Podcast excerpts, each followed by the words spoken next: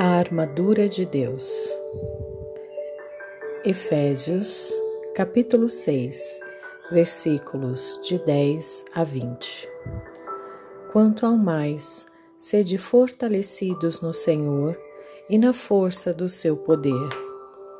Revesti-vos de toda a armadura de Deus, para poderdes ficar firmes contra as ciladas do diabo porque a nossa luta não é contra o sangue e a carne, e sim contra os principados e potestades, contra os dominadores deste mundo tenebroso, contra as forças espirituais do mal nas regiões celestes.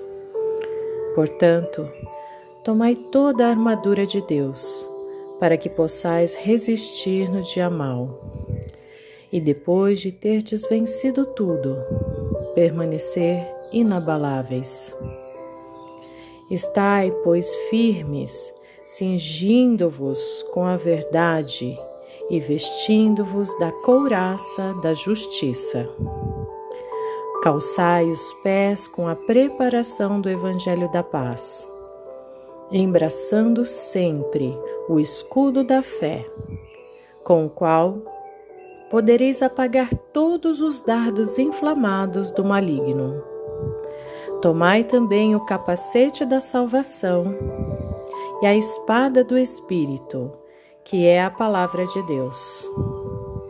Com toda oração e súplica, orando em todo tempo no Espírito, e para isto, vigiando com toda perseverança e súplica por todos os santos e também por mim, para que seja dada no abrir da minha boca a palavra, para com intrepidez fazer conhecido o mistério do Evangelho, pelo qual sou embaixador em cadeias, para que em Cristo eu seja ousado para falar e como me cumpre fazê-lo. Este é um trecho da carta de Paulo aos Efésios, e eu gostaria de pedir para cada integrante dos nossos laboratórios que façam essa meditação diariamente. Esta foi uma palavra trazida através da vibração do aberto, que vem nos falando sobre a justiça, o equilíbrio a harmonia com o nosso coração, tomando posse dos nossos propósitos de vida. E que para isso estejamos sempre alinhados com a energia divina de proteção, de fé, de amparo, orando e vigiando ao longo deste ano de 2023.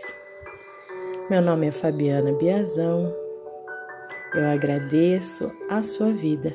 Desejo a você muita luz e muitas bênçãos.